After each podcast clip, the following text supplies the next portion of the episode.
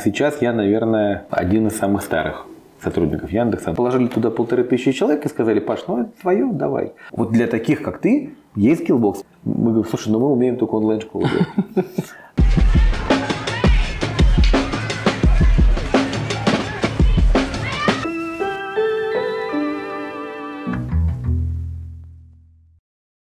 Всем привет, меня зовут Сергей Анчутин, я руководитель компании DoubleTap. Мы создаем цифровые сервисы полного цикла, а также снимаем подкаст «Что-то на программистском». Сегодня наш гость Павел Алешин, а, генеральный директор Яндекс Вертикалей. Привет, Павел. Привет.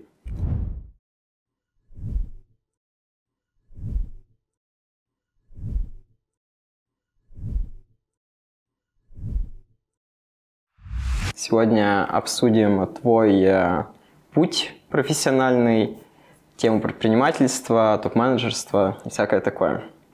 Ты в Яндекс э, попал в 2001 году. Я в Яндекс попал в 2001 году, 16 октября 2001 года. Э, я был, по-моему, ну, моя легенда гласит, что я был 78-м сотрудником Яндекса, а сейчас я, наверное, один из самых старых сотрудников Яндекса, ну, в смысле, не самых старых по возрасту, а самых старых по количеству прожитых лет в Яндексе. Хотя у меня был небольшой перерыв между Яндексом и Яндексом. Uh-huh. А какое у тебя было вообще образование, бэкграунд до того, как ты стал работать? А, ну, формально, когда я стал работать, у меня образования никого не было. Я начал... Ну, короче, у меня появился компьютер где-то перед первым курсом университета. Потому что учиться было невозможно без компьютера. И у меня появился компьютер я начал э, активно программировать, ну и стало, стало понятно. И в этот же момент появился интернет в моей жизни. А ты, ты сам из Москвы? Да, я из Москвы, я родился, вырос, всю жизнь живу, все время в Москве. Вот. И, соответственно, у меня появился интернет, и я понял, что это то место, в котором я хочу быть. Вот. И я начал потихонечку программировать. Сначала начал делать сайты, сначала там HTML, потом начал это все как-то автоматизировать. Стали появляться какие-то клиенты. Я как, как вот такой фрилансер, работал, э, делал сайтики. А школа у тебя была какая-то особая? Да, э, у меня была школа с физмат-уклоном, вот, э, поэтому я три балла по, по алгебре в дипломе школьном. Это вот. максимум? Да, максимум 5. Вот. Но мои три балла, они там как бы сильно не коррелируют с там, okay, это сильные три да, балла. Это сильные три балла, мощные, но три балла. Параллельно я учился, и на если мне память не изменяет, это был четвертый курс, на четвертом курсе меня Дима Завалишин позвал в Яндекс программист. А универ какой был? Бауманка. Угу. И вот... Э, медицинские приборы и технологии. Я инженер-разработчик медицинских приборов.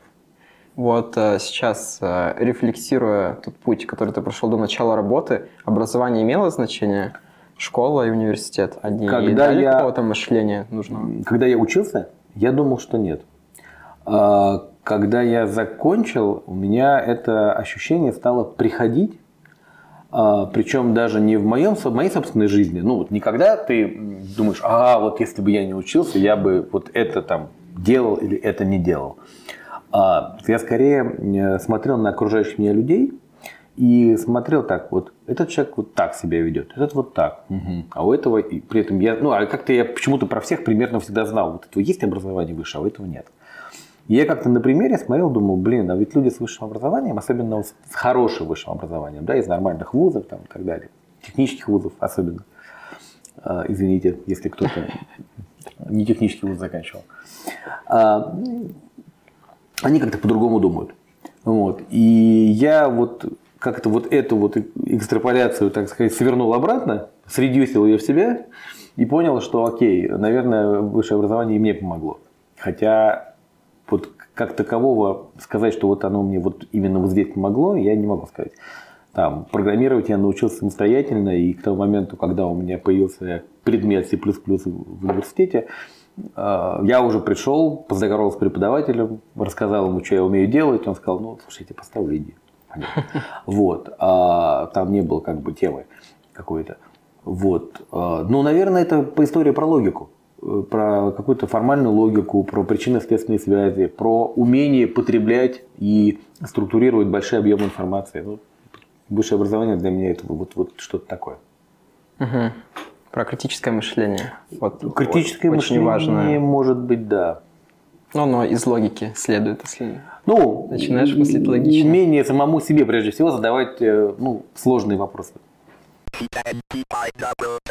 Давай кратенько пройдемся по первым 12 годам Яндекса до периода Яндекс Маркета. Чем ты занимался, как происходила твоя карьера? Во-первых, Яндекс Маркетом. А, ты был в нем разработчиком. А, смотри, а, я пришел, там смешно было, я пришел PHP-программистом, потому что, и кажется, я был чуть ли не последним PHP-программистом, которого взяли в Яндекс, потому что после этого решили, что мы на PHP больше не пишем.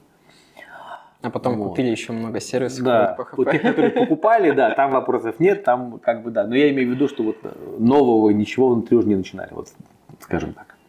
Вот, значит, мы, меня взяли как PHP-программиста. По-моему, через 5 рабочих дней, то есть полную рабочую неделю, ко мне пришли со словами, слушай, у нас тут, короче, есть сервисочек на плюсах, поковыряй там, что-то надо сделать. Я говорю, ну я в целом там как-то учил, вот как в институте я учил, пошел что-то ковырять, ну что-то наговорил. Вот. А, и довольно быстро стало понятно, что все, что мы тут ковыряем, это какие-то мелкие подробности, хотя там много всего было. Как-то сайт Яндекс Пива, например, был. Делали, например, сайт э, про какие-то туры, тур Яндекс.ру, про туристические поездки. Вот, развлекались. Но было, довольно быстро стало понятно, что есть большой проект, который надо делать. Купили Яндекс.Гуру, был поиск по товарам, ну как параллельный поиск по вебу, по вебу. Вот. И была идея, что надо делать Яндекс.Маркет, нечто среднее между этим. Вот. И мне выдан был, значит, э, типа флаг, что ты ведущий разработчик. Хотя нас было всего трое. Я, Олег Охотников и, по-моему, Дэн Нагорнов, третий. Вот. И кто-то был ведущим, еще большой вопрос на самом деле. Вот. И мы сидели, значит, э, с кучей еще там людей вокруг, верстальщиков, дизайнеров, контентов. Э, довольно долго программировали Яндекс Маркет. Я из него даже диплом написал за 4 дня и 4 ночи, потому что не было другого времени. Я там как-то взял 2 дня отпуска, 2 дня выходных, написал диплом. Вот. И вот когда маркет был запущен, я уже даже дату не помню, тогда был давно, вот, это было мое, мое первое касание маркета. Потом я довольно долго им занимался, еще развивал как программист. Вот. А потом ко мне пришли, опять же, те люди, которые тогда руководили Яндексом, там Аркадий, Лена Колмановская, Лен, э, Женя Завалишина со словами, что, слушай, ты, конечно, хороший программист, но давай ты будешь менеджером. Какие к этому были предпосылки? Ну, Почему они к тебе пришли? видимо, потому что я больше всех бегал по тогда второму этажу, значит, Нововилова по кругу и орал, что ничего не происходит, давайте быстрее, там, а, а ты чё, а ты чё? Ну, короче, менеджерил, как умел. Вот. И, видимо, вот этот был как бы... Ну и, может быть, та самая формальная логика сейчас работала, что она у меня была. Не знаю. Вот, и мне, как бы, я такой говорю, ну давайте, я в целом как бы не понимаю, что я должен делать, но я, окей, я готов. Мне сказали, ну хорошо, и, кстати, ты будешь начальником отдела. Сказали мне. Я такой, а э, я говорю, ну там вот есть менеджеры, вот есть Яндекс Паспорт, есть статистика, что-то еще было, один из, по-моему. Короче, какой-то набор функций внутренних компаний, которых, значит, надо, которых надо управлять. Давай, пожалуйста, ты им будешь управлять.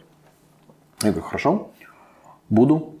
Вот. Ну и дальше это все росло и развивалось. Там в какой-то момент, например, 1С перестал справляться с, нашими, с нашей выручкой. Приятная проблема. Мы побежали внедрять Oracle Enterprise Business Suite. Это был там проект, которым был у меня все внутренние сервисы Яндекса, которыми там Яндекс много лет гордился, там всякие там, списки сотрудников, внутренние вики, там внутренний поиск по всем значит, внутренним э, функциям значит, и сайтом компании. Все это было у меня. А, в какой-то момент э, компания начала менять форму, мы называли это транспонированием, а, и стали выделяться некоторые такие, я сейчас не помню, это назывались департаменты. Вот. И, ну и как-то был департамент поиска, департамент, э, по-моему, персональных сервисов, ну какие-то вот такие, рекламный департамент. Ну а все, что не влезло Назвали инфраструктурным департаментом, положили туда полторы тысячи человек и сказали, Паш, ну это твое, давай. И там был прям зоопарк. А, начиная от 1С того же, который там как-то доживал свой век в части бухгалтерских процессов, и заканчивая, например, сервисом хранения данных э, там, определенным, который сейчас до сих пор Яндекс используется, вырос в огромный продукт внутри Яндекса. Вот. И я всем этим занимался довольно много времени. Потом ко мне пришел Женя Ламизы со словами, что это все хорошо, но я не готов рулить значит, рекламными технологиями без тебя, потому что ну, типа, мне нужен технический как бы, э, ну, CTO. Сейчас называется CTO, тогда это так не называлось почему-то. Вот. И еще года, наверное, два или три я занимался на, на полставки я, значит, работал вот в инфраструктурном значит, направлении, а на полставки я работал э, CTO директа. Директа, медики там и так далее. Вот. Внедряли всякие там новые технологии, крипты всякие строили и так далее. Вот. А, ну и, собственно, там-то я обратно и вернулся в маркет потому что э, маркет исторически попал как раз в департамент рекламных технологий, по-моему, департамент назывался, в котором, значит, э, маркет тогда выглядел, выглядел как 5, по-моему, 4 или 5 отделов. Там было человек, мне кажется, 50. Ну, наверное, Когда да. ты туда вернулся, ты туда вернулся вначале консультантом. Да, да, да, да, да, да, да. Я-то пришел, ну это было условное название консультант, потому что там выглядело это так, что э, маркет был, э, было 4 или 5 отделов, э, они друг с другом взаимодействовали как кошки с собаками, ну потому что все хотели быть главными, а главного там как-то не образовывалось. Вот. А мне было маркет жалко, потому что я его строил там когда-то по тем временам много лет назад. Вот. И хотелось его как-то, ну, что жалко, валяется на полу, хорошие вещи. Вот. Как-то никто им не занимается, я как-то начал его ковырять мы там с Женей Ламидой говорю, Жень, ну давай туда начальника найдем. Ну, такого сильного, взрослого. Мы там весь посмотрели весь рынок e-commerce, который в тот момент был. Со всеми познакомились, поняли, что мы никого не хотим. Как-то никто нас не возбуждает, э, как начальник маркета. Ну и как-то потихонечку, потихонечку оказалось, что я там, не знаю, там 40% времени трачу на маркет. И так совпало, что ровно в тот момент э, Яндекс осознал, что есть большая проблема – есть большой директ, ну, большой, есть огромный поиск, в нем есть огромный директ, это много денег, маржа, все, отличный бизнес. Только это как бы одна нога, а, на которой очень удобно стоять, такая слоновья нога. Но э, она одна, и никакая другая не вырастает рядом. Потому что, что бы ты ни начинал делать, всегда это кончалось разговором, что, слушай, ну что на фоне директа 3 копейки, ну, ну зачем? Ну, типа, к чему это все? Вот. И тогдашний наш сначала финансовый директор, а потом генеральный Саша Шульгин, он пришел с такой идеей, что, ребят, ну так нельзя, надо растить новые бизнесы, отращивать новые ноги, и давайте опять, значит, транспонируемся. Давайте выделим э, бизнес-юниты, которые могут жить как отдельные бизнесы, отдельно стоящие, вот, э, и которых, которые будем развивать независимо от большого Яндекса, ну, потому что иначе мы никогда ничего не разовьем. Иначе у нас эта большая махина, она всегда будет своей, значит, радиацией, значит, уничтожать все живое. Ну и выделился Яндекс Такси, выделился, господи, я уже не помню,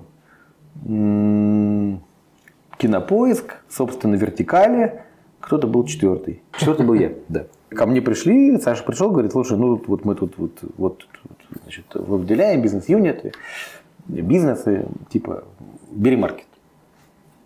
Кстати, немного в этом моменте я тебя перебью. Ты сказал, давайте найдем хорошего начальника. Как понять, что текущий начальник – топ-менеджер не справляется. А там не было его, там его просто не было. Ну, там, там был Алексей Авдей, который руководил тем маркетом. Э, Леша был, Леша в публичном поле был э, виден как руководитель маркета, но проблема вся в том, что под Лешей э, была, был, были менеджеры продукта, менеджеры проектов, но под Лешей была, не было разработки, под Лешей не было контент-менеджеров, продаж, Э, и так далее. Это все были отдельные сущности, которые под Лешей не объединились. А, ну и так я, собственно, согласился на идею Яндекс.Маркета, я раздал все свое, все свое хозяйство другим людям каким-то. Вот. И следующие несколько лет я сначала ну, выглядел как там, как ты говоришь, консультантом какой-то значился. Вот. Потом я стал вот формальным генеральным директором отдельной ООшки, которая называлась Яндекс.Маркет, и рулил маркетом. До твоего прихода у маркета была только CPC-модель, Да. и ты начал бодро пушить CPA. Да, это правда. Вот. А. Ты сам решил, что нужно делать CPA, или это была стратегия? Э, Так э, я и есть стратегия. Э, Ну, в смысле, нету... это, нету- это нету- был твой продуктовый вижен, что Да, конечно, внедрять CPA? конечно, конечно. Вот. э, Нету никакого, никакого другого. Вот есть ты, и все, и тебе надо... Может, собрал думать. совет директоров и решили, вот нужно в марке сделать CPA, Нет, вот, вот тебе, Павел, полномочия, делай CPA. Нет, таких сложных продуктах э, совет директоров никогда не принимает на самом деле продуктовых решений. Совет директоров может одобрить или не одобрить некоторые, некоторую стратегию развития менеджмента. А иметь э, совет директоров, который рассказывает, что делать менеджменту, это ну, на таком уровне это невозможно. Ну, я никогда не видел нигде, так не бывает. Вот. Нет, это было наше внутреннее решение, оно было, конечно, согласовано там всеми силами, потому что это было ну, сильное влияние на рынок. Вот. И под этим была очень понятная, так сказать, э, понятная причина. Во-первых, в тот, в тот период, сейчас тоже смешно звучит, опять же, для нас, да, а тогда э, очень сильно рос, э, росла доля мобильного трафика. И у тебя Это 2014 год. м, 2014-2015 годы, да, примерно. Значит, э, у тебя растет мобильный трафик, и сайты э, магазинов, в которые ты отправляешь по CPC модели, они на десктопе-то выглядели зачастую как э, не очень удобные для покупки. Ну, плюс там надо было каждый раз данные вводить, новые интерфейсы. Короче, так себе сценарий пользователя. В мобиле это все выглядело просто как полный кошмар, потому что половина сайтов просто не умели оптимизироваться под, под тач-интерфейсы, под маленькие там и так далее, ну, под мобильные. Вот, это во-первых. Поэтому было понятно, что либо мы всех переводим на некоторую э, CPA-модель, в которой весь интерфейс заказа на нашей стороне, а дальше мы этот заказ отдаем как некоторый набор данных e-mail, по API в их CRM-систему или как-то, как-либо иначе, либо мы просто сдохнем, потому что ну, этим пользоваться невозможно. Это была одна причина. Вторая причина, было понятно, что м, любой рынок консолидируется. И в рамках консолидации рынка тебе э, агрегатор не нужен. Ну, то есть, вот у тебя при консолидации рынка, если у тебя условно все можно купить на маркете или все можно купить на Озоне, как сейчас, да, или на Wildberries, то непонятно, а что такое агрегатор, он агрегирует что, да, нету, нет нечего агрегировать, поэтому надо было думать о том, что будем делать дальше, когда, так сказать, рынок деконсолидируется окончательно. И это была вторая тема. Нужно было сделать э, как бы интерфейсно такую бесшовную модель, в которой ты мог сказать, что вот смотрите, ребят, вот значит магазин э, ну, внешний какой-то там, да, какой-нибудь К-видео, да, магазин. А, а можно, а, а здесь вот кнопочка, которую можно заказать прямо на маркете.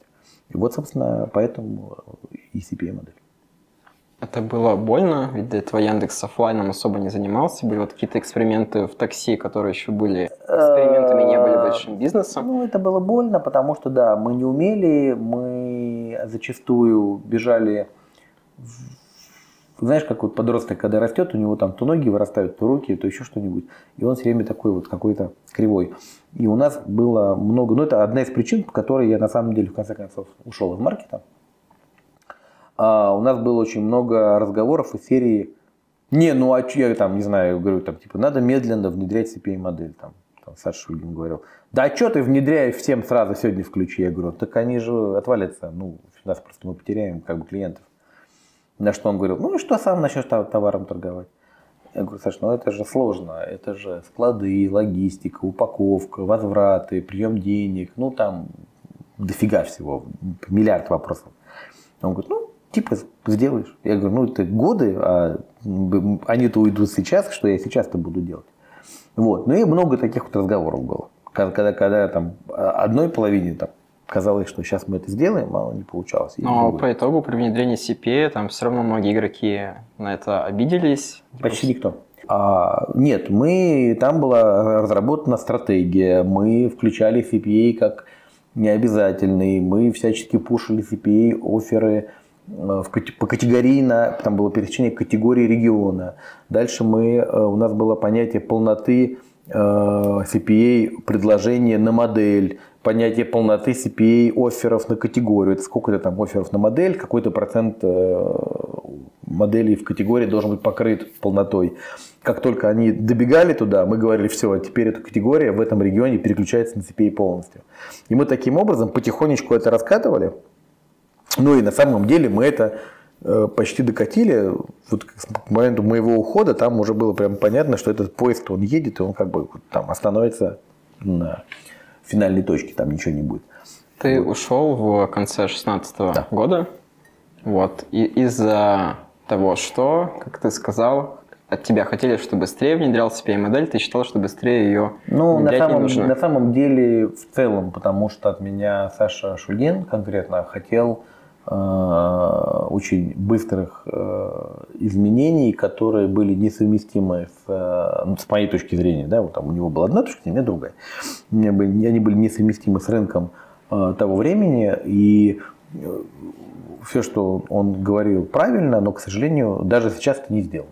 А прошло, слава богу, 6 лет. Потом пришел сам Саша Швейгин, была история с а, Беру, с продажи половины маркета Сбербанку, да, да, когда да. начали уже еще более агрессивно пушить CPA-модель.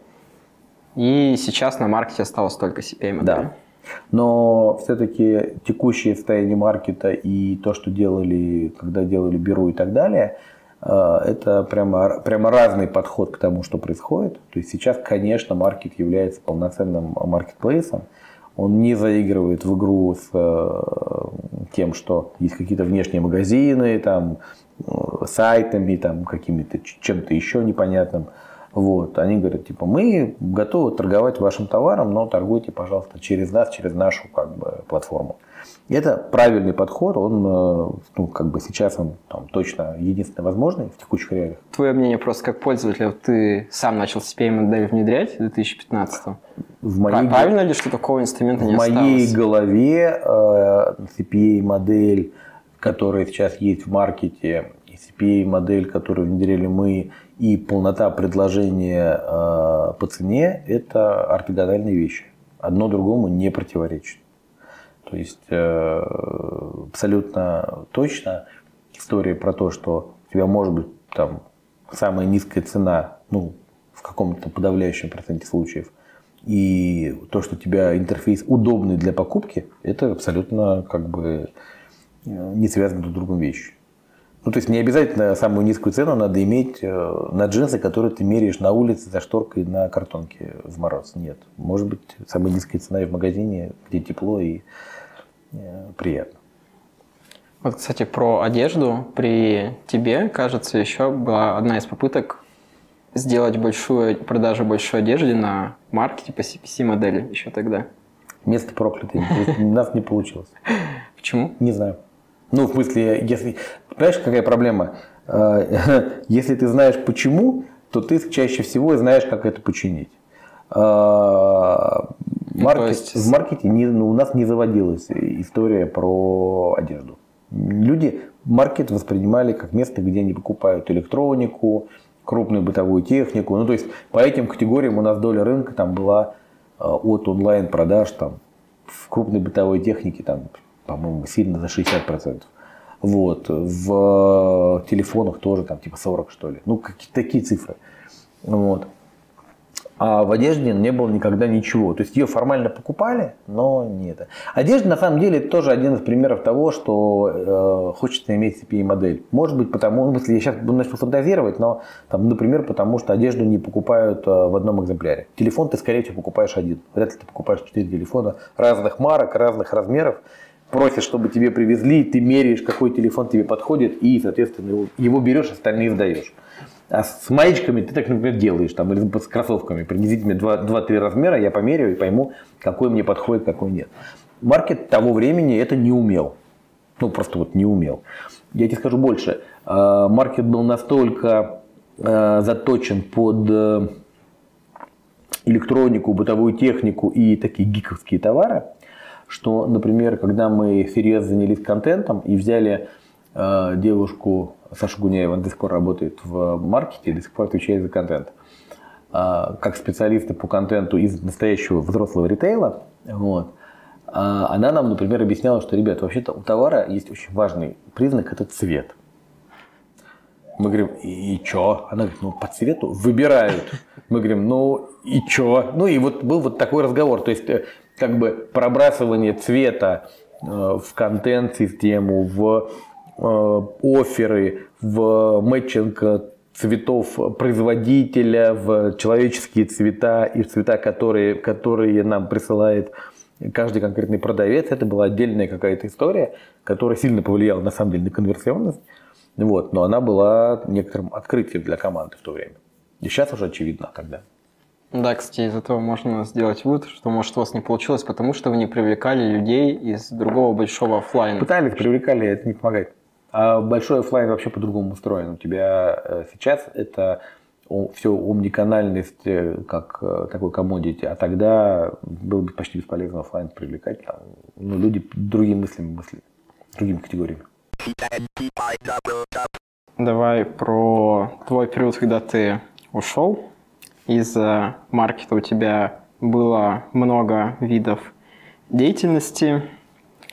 Был 220 вольт. Слушай, там э, было много видов деятельности, но по большому счету очень много из этого было странно пиарным. Э, ну, в смысле, что это как бы не было настолько большой деятельностью, как про нее писали в газетах. А, например... 200... Ну, писали, что ты вышел в свет директоров 220 вольт, да, а потом мы... очень быстро вышел. Да, мы где-то полгода с ними поработали, я им там помог, где мог. Э, в целом э, довольно быстро стало понятно, что я им не нужен. Ну, в смысле, непонятно, мне, и меня некуда применять в мои как бы знания умения. Да и мне с ними непонятно, что делать. Ну, в смысле, как бы сидеть просто вот, ну так, знаешь, э, в формате я сижу, мне деньги платят, мне было никогда не интересно. Я как-то так не хочу. Вот. И мы довольно быстро с э, Лешей э, решили Федоровым, что ну, типа, попробовали, вроде что-то полезное сделали, ну, всем спасибо, до свидания, расходимся. А вообще было тяжело после 15 лет в одной компании уходить в никуда и искать себе применение? Тяжело. Тяжело. Но это сто стоило этот опыт того? Абсолютно. Я сделал много ну, выводов, умозаключений. А, во-первых, я познакомился с большим количеством очень прикольных людей, которых в Яндексе не бывает. Ну, просто вот Яндекс там исторически нанимает в некоторый формат людей, которые вот такой типичный индексовый. Один из них Андрей Нищенко, Андрей он тебя позвал поработать над скиллбоксом. А, чуть-чуть сложнее. Мы с ним познакомились на некотором консалтинговом проекте. Мы одного крупного девелопера консультировали по маркетингу, продажам и так далее. Оказалось, что несмотря на то, что я продажами никогда не занимался, но та самая формальная логика и в целом какой-то опыт э, нас привел к тому, что... А он, собственно, тоже из, э, из диджитала в целом как бы э, у него было агентство Grape, он Grape, был одним его кофаундеров. Да, да, да. Вот. И э, мы с ним э, консультировали несколько девелоперов, там, рассказывали им про маркетинг, настраивали воронки продаж, там, рассказывали про сквозную аналитику, ну, какие-то такие более-менее базовые вещи, которые ну, нам были прям очевидны, а, а, а им почему-то нет процессе, да, в процессе случился Skillbox, который Андрей проинвестировал, и в какой-то момент он пришел, говорит, слушай, а помоги, пожалуйста, ну, там, типа, там, вот с этим, с этим, с этим. Я говорю, ну, давай. У тебя было агентство People Touch? Оно было, да, до Да, и ты, и, и ты от агентства а, нет, оказывал услуги Skillbox? Нет, или как частное, как частное лицо? лицо? Вот, э, как частное лицо до тех пор, пока мы это все не, не продали в Mail.ru. Какая твоя роль была в Skillbox? Я был э, Э, слушай, ну давай так. Э, я, наверное, был каким-то там не экзекутив партнером. По большому счету, что я делал? Я приносил структурирование в то, что происходило в компании. Ну, давай так, приведу тебе пример, просто как бы, чтобы было понятно. Например, э, я приезжал там на какие-то регулярные встречи, да, ну такие, на, на, на высшем уровне компании. И на одну встречу приезжаешь, там обсуждают, я не знаю, съемки курсов. На другую встречу приезжаешь, они уже обсуждают съем, там, не знаю, аренду здания. На третью встречу приезжаешь, они обсуждают найм людей. Ты в какой-то момент говоришь, что, ребят, подождите, а вот помните, мы обсуждали съемки курса, там были договоренности, а что с этим произошло? Они такие, ну, а, типа, зачем ты спрашиваешь? Вот. Э, я говорю, ну как же, хочется же, ну, чтобы вот, ну, они такие, ну, ну да, хорошая идея. И, э, ну, там отстроилась какая-то логика взаимодействия вот на таком высоком уровне. Понял, ты выстраивал процессы, чтобы да. договоренности выполнялись, ну, данные да. не терялись. Например, мы там построили по каждому, поняли, какие направления деятельности есть в компании. Там, привлечение, продажи, обучение, саппорт, э, продакшн. Э, нарисовали графики, нарисовали воронки, там, не знаю, например, э, создание курсов, нарисовали потом под, под, под создание курсов нарисовали еще воронки, как эти курсы ну, уезжают в, в продажу, потому что там не сразу начинают продаваться там много денег, там какие-то курсы хорошо растут, какие-то плохо, и там надо вот на это все смотреть и какие-то выводы делать. Вот. Ну, короче, построить какую-то вот такую систему дэшбордов, наверное, да, можно так сказать, которая помогла компании да, дальше, дальше расти. Ну, там, в маркетинге, например, мы просто занудно смотрели на стоимости как количество лидов по каналам, и да, раз в неделю маркетинг объяснял, почему у них там Facebook перестал конвертить, например. Ну и там как-то, глядя на эти графики, просто от того, что на них смотришь, они улучшаются. Потому что ну, надо что-то рассказывать, пойдешь чинить. Вот. Вот примерно такой деятельностью занимался. И сколько, на протяжении скольки лет это было? Лет. Это не было протяжением лет. Я думаю, что это было около года. Но ну, я так сейчас просто не вспомню. Может быть год, может быть 8 месяцев. Ну, какие-то такие вот, угу. такой, такой срок. Ты просто работал за зарплату, или не дали никакого опциона? Ну, мне там было интересно, скажем так. Хорошо. У меня зарплаты не было там. И доволен сделкой с Mail.ru? Да. Давай про твое агентство People Touch. Вы, значит, консультировали тоже по маркетингу? Нет. А, э, People Touch э, это было агентство, которое продавало рекламу в соцсетях. Ну, в Фейсбуке, в Инстаграме. Угу. И как ты вообще решила начать? Вроде такой технический чувак продуктовый, который э, больше за про- продукты Выстраивание процессов. Как обычно, э, судьба свела. Э, было довольно спонтанное решение. Один из девелоперов, которого мы консультировали, он э, там, имел большое количество внутри собственного, так сказать, стафа. В том числе у них был отдел, который занимался рекламой в соцсетях. И в какой-то момент им ну, вот, вот этим пуском начал руководить мой там, хороший друг, который э, после смерти, значит, этого девелопера, банкротившегося, пришел и говорит, слушай, ну там типа 15 человек, хорошие девчонки, все понимают, э, есть клиент. А они, там важная была идея, что там была идея, что они должны самоокупаться, поэтому они, значит, фигачили рекламу для этого девелопера и еще имели внешних клиентов. Вот. Ну, их на улицу выгнали, их уволили. Типа одним днем сказали, там, как бы это стройка, это все по-взрослому. Вещи собрали, идите отсюда. А ноутбук, кстати, оставьте, это наш. Вот.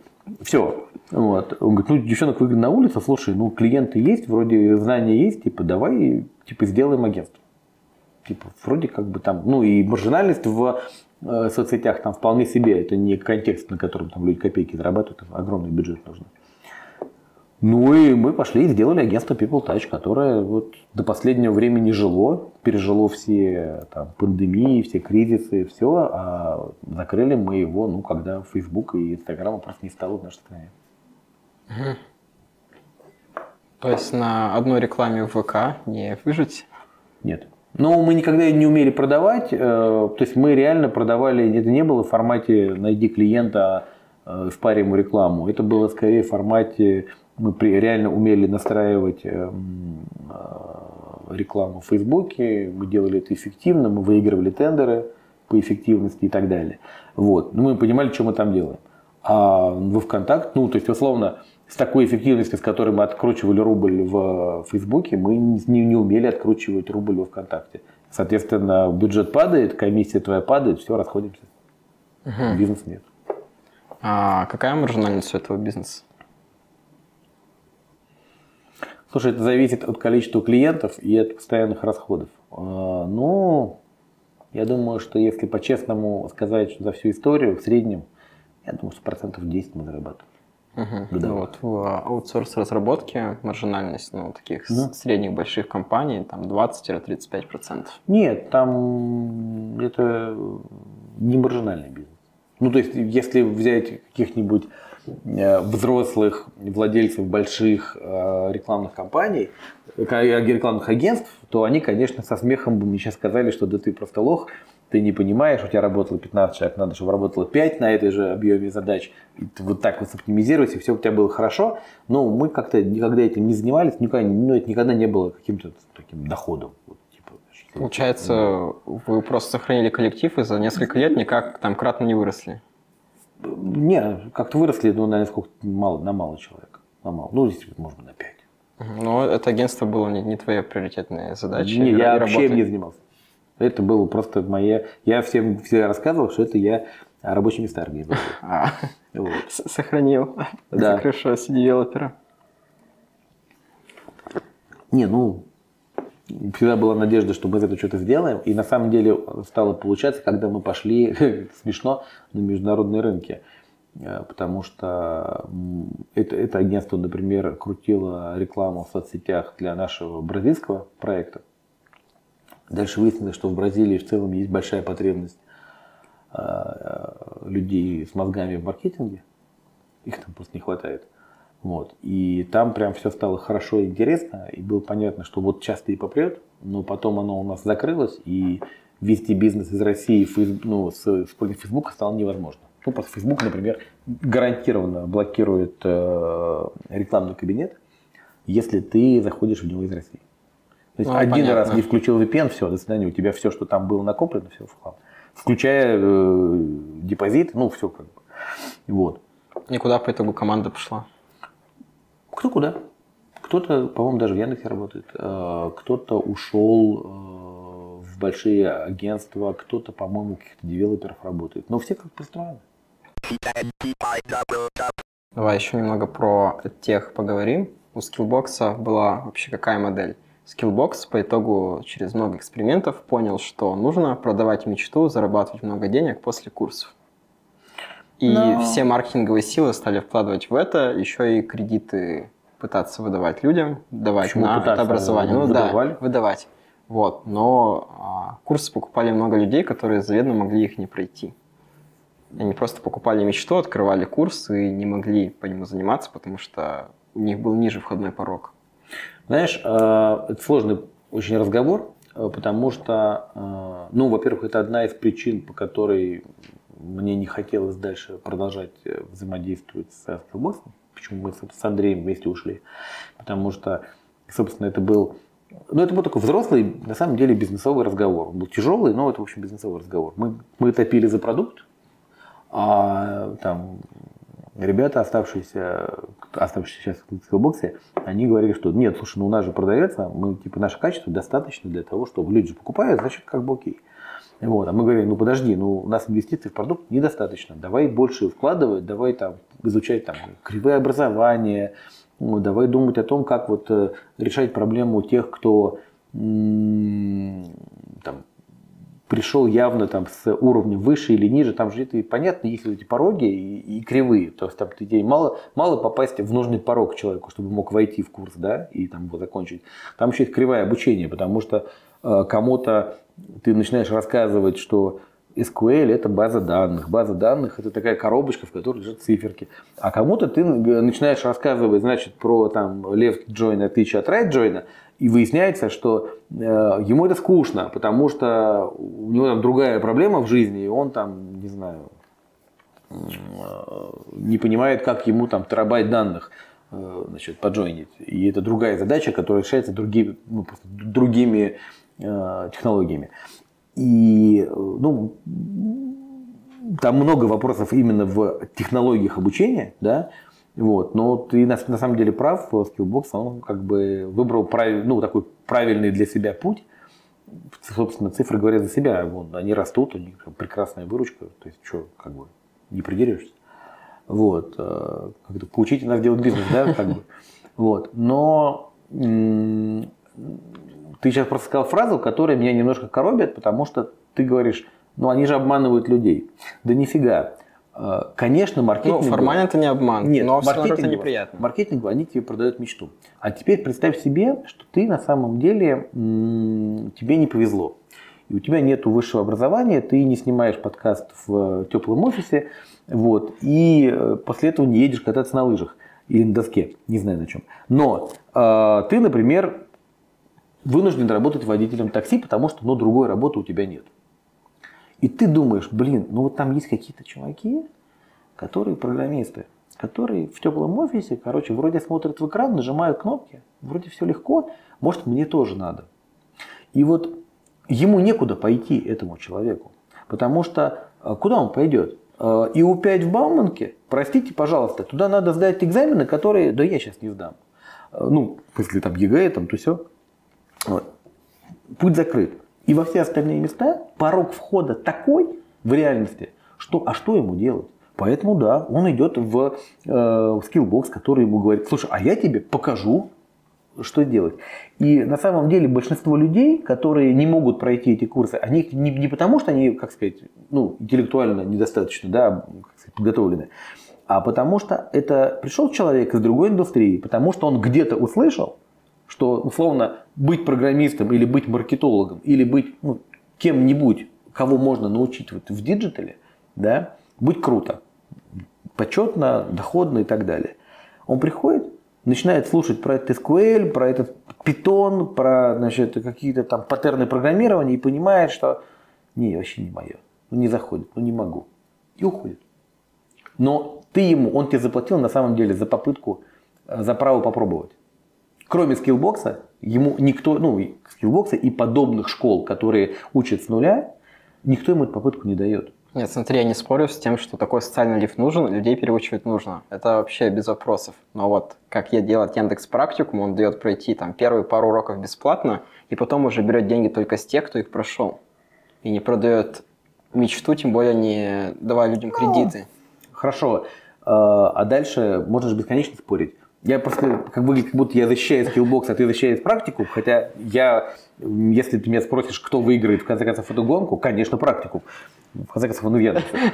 Вот. И вот они тут рядом сидят у нас, э, этажом ниже. Я в целом считаю, что они все правильно делают. То есть, да, они молодцы, они занудно пилят правильный продукт. Да, они вы, как бы сказать, вылизывают эту вороночку от того, кто пришел, до того, кто устроился работать по, специальности. Это правильно. Ну, после этого академически правильно. И на длинном пути, скорее всего, они победят. Вот. Но можно по-другому на это посмотреть. Вот представь себе, а, у скиллбокса была бы одна профессия – программист на питоне. И они бы вот занудно, как ты вот говоришь, давали бы первый там, курс бесплатно, потом бы все бы отваливали, два человека бы доходило, они бы зарабатывали свои 35 копеек и влачили свое существование. Мы бы с тобой про них даже не знали. Вот. Как наверняка миллион школ, которые есть в России, вот так, так устроено. А, или же есть Skillbox, который говорит, нет, я беру деньги сразу, у меня так устроен продукт, вот, кстати, возьми кредит, ты зарабатывает какие-то там 10 миллиардов рублей, не знаю, сколько много, сколько не помню, сколько в последней отчетности было. Вот. Но при этом они эти деньги, прости, пожалуйста, тратят на то, что они из программиста питона, а, ну, курсы, сделали там, не знаю, тысячу курсов, я не знаю, сколько сейчас курсов, много. И вообще, говорят, ты можешь попробовать много чего. Может быть, вот ты устал быть программистом, а ты хочешь быть дизайнером э, интерьеров. Ты можешь пойти и попробовать в мархи тебя не возьмут. Ну, все, извини, мархи надо э, сначала рисование сдать такое, которое там... Ну да, есть мнение, что... Не каждый художник. А для компании, у которой нет много количества денег, как у Яндекса, который может вложить, то стоит вначале накачать себя так деньгами, продавая мечту, а ну, потом уже вкладываться в качество продукта. Кажется, что в итоге они эту мечту продают большему количеству людей и на самом деле, возвращаю тебе твою фразу, они вот этот социальный лифт, по большому счету масштабируют на большее количество ну, аудитории, на большее количество популяций. что ли. Ну вот. И может быть это правильная модель, а не сидеть и заниматься социальным лифтом, поднимать его вручную, значит, для одного несчастного программиста, ну, одной профессии, которая, не знаю, может быть правильно, неправильно. Но слушай, с другой стороны, э, этому социальному явлению уже много лет, э, у них огромная выручка, они растут год к году, они по темпам роста всех опережают, по-моему, и по объему выручки, ну, как бы что, ну, как, как бизнесу, конечно, нет ну, вопросов, поспой, но ну, иди мне как раз интересен вот этот вот а, морально-этический момент. Слушай, как ну, он у тебя лично работает? Ну, у меня лично он работает так, что я хочу заниматься продуктами, я поэтому в Яндексе. Вот, э, я считаю, что они могли бы больше вкладываться в продукты. Я не знаю, просто, может быть, они за последний год дико улучшились в этом месте, и у них там великолепный образовательный проект, продукты, я не знаю, просто не знаю. Вот, но когда мы с ними расставались, там такая дилемма была. Кстати, по поводу социальных литов, просто вкину мысль, которая у меня уже год где-то есть, которую сам не знаю, как реализовать. Было бы классно сделать IT-колледж в, IT, э, в глубинках разных российских, чтобы люди после девятого класса шли в IT-колледж, 2-3 года учились, получали профессию, там 18 лет сразу шли работать. Потому что у них очень бедные семьи, и там нужно быстрее идти работать.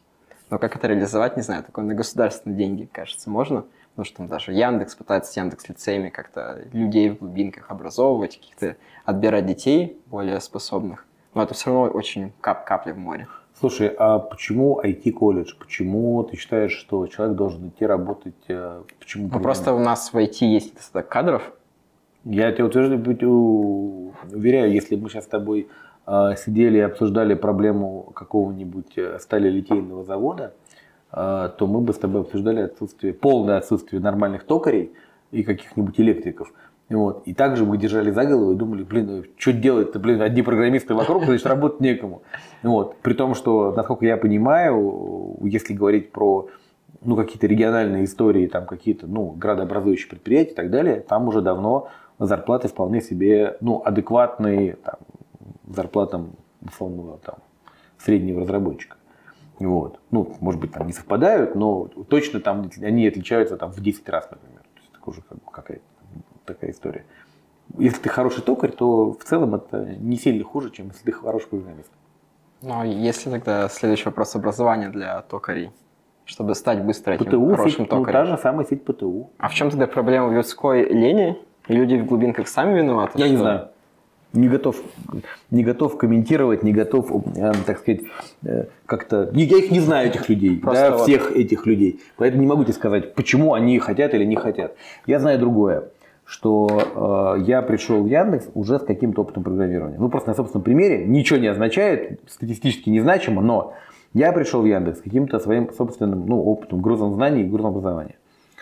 Э, это было примерно там, 5% того, что я знаю про программирование сейчас все остальное я получал через как-то ремесло. Меня окружали очень умные люди, которые мне рассказывали, что я значит, дебил, что так писать вообще нельзя, ну и так далее. И это очень важная часть процесса. Поэтому э, да, базовая проблема в обучении программистов с нуля в том, что ты вот с нуля до единички можешь научить в онлайне, а вот с единички до 100, ну там 10, да, вот, вот этот гэп, его онлайновым курсом закрыть нельзя, потому что там такое начинается количество ветвлений, что человеку нужно. Да? Потому что, не знаю, там, JavaScript. Он вообще, давай начнем с того, что он вообще серверный или фронтовый. Да? А что ну, он на нем? За этот путь от нуля до единицы он самый сложный Нет, для людей. К сожалению. Ну, в смысле, он самый сложный, потому что э, как-то интеллект надо быстро учиться больно. Проблема в том, что учиться больно, тяжело учиться. Учиться больно, в 35 еще больнее, да. чем в 20. Вот. А не хочешь учиться, ну лежи на печи, не зарабатывай денег. Просто ты, ты, вот, ты вот из Москвы в хорошей школе учился, а я из глубинки, там, из города Курган. Сейчас знаешь, где Курган? Кстати, ну, Курган не был. Центр Курганской области. Ряд, ряд, ряд, я догадываюсь, что это ряд, ряд, Рядом со Свердловской областью. Да. Вот. И оттуда совсем по-другому реально воспринимается. Там практически нет мест, где тебе могут вообще вот базовую логику дать, на которую можно Поэтому онлайн-образование, поэтому Skillbox нужен. Ну, потому что вот у тебя нету вариантов, понимаешь? Вот я тебе про это говорю. Вот для таких, как ты, Есть Skillbox, то есть когда ты родился в центре Кургана, значит, обнаружил себя, и ты понимаешь, что ты очень хочешь быть программистом, ты готов вгрызаться, но там некуда, некуда пойти учиться, ну все, вот у тебя онлайн-образование, а что делать? Вот, я говорю, предложил альтернативу, ну, и, идею а альтернативы. А кто будет это делать, ты пойми. Вот, но очень, очень сложно, вот, э, не, не, э, проблема образования не в том, что недостаточно курсов. Проблема образования в том, что тебе нужен человек, который тебе комьюнити. подскажет в нужном а, месте, что у тебя затык. Это комьюнити называется. Ну, слушай, есть много подходов э, в мире по построению комьюнити, в том числе онлайн-комьюнити в образовании. Например, э, сначала все просто продавали онлайн-курсы.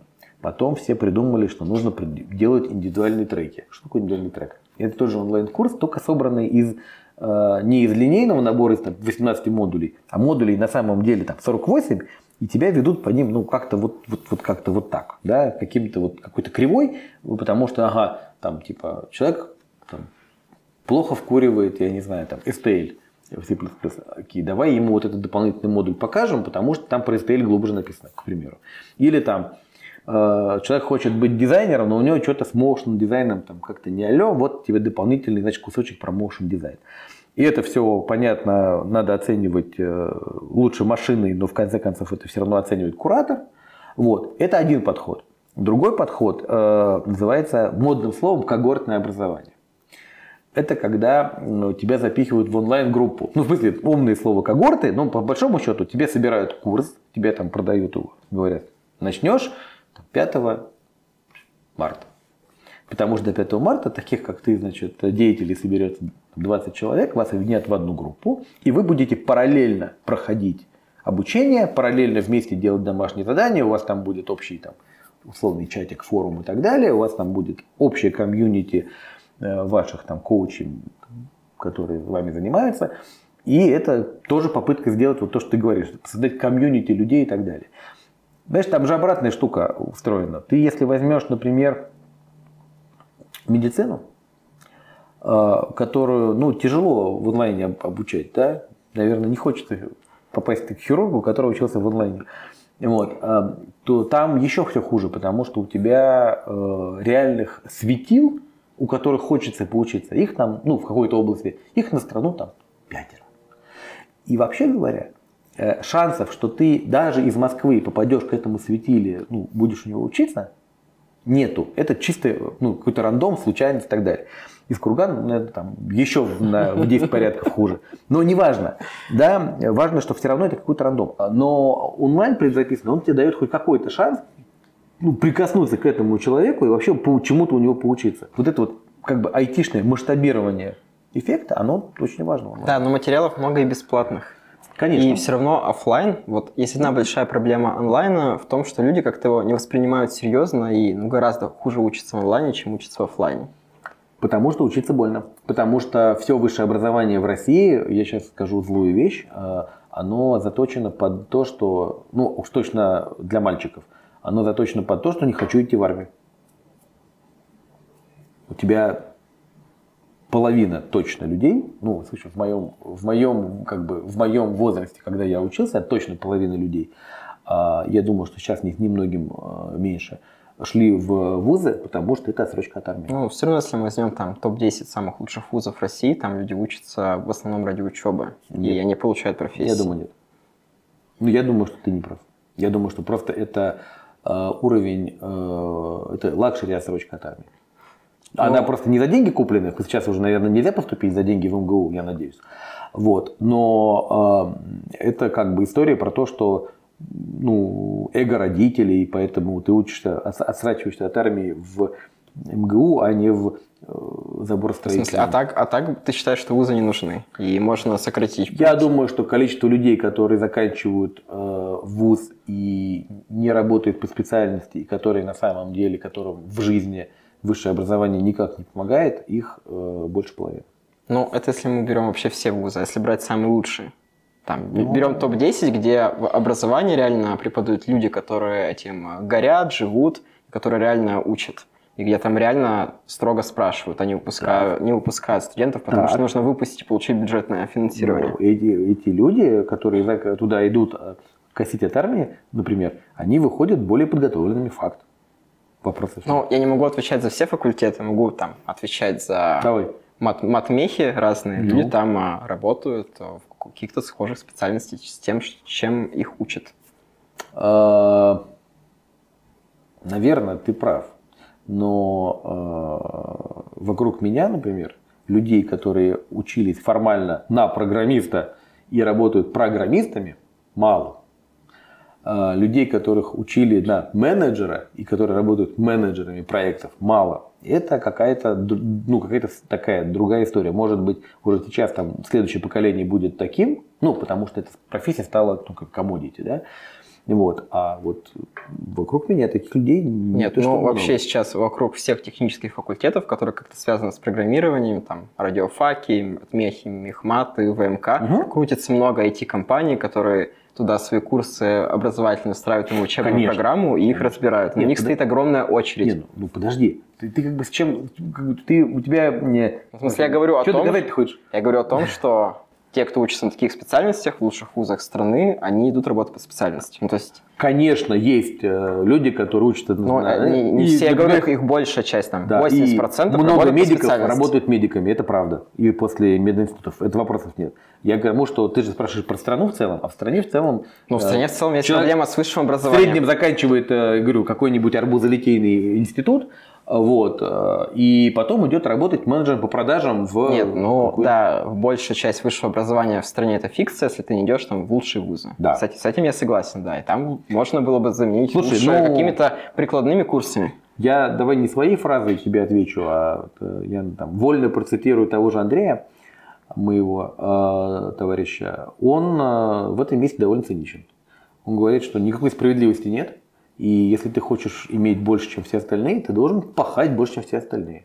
Если ты тебе лень учиться в онлайне или в офлайне, или, ну, ты будешь не ученый, ты будешь иметь меньше, чем те люди, которые... Ну, с этим, чем- в с чем, этим никто не проблема-то? спорит. С этим никто не спорит. Проблема в том, что нам в IT не хватает кадров. У нас А. есть целая страна большая, где люди точно не глупые. Но они не хотят.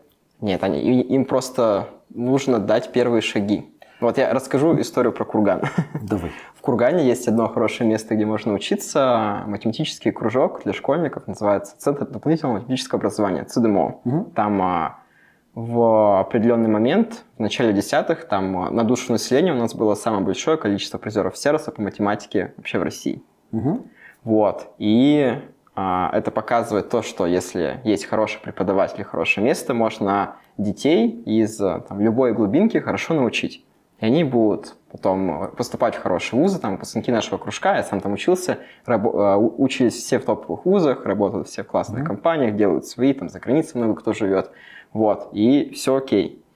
Вот. И нужно просто брать детей на уровне, когда они там дети, 5, 6, 7 класс, и давать им оффлайн образование, потому что в онлайне, ну, это очень сложно. Очень, очень большая разница эффективности между онлайном и оффлайном, чтобы были преподаватели, которые понимают, как учить.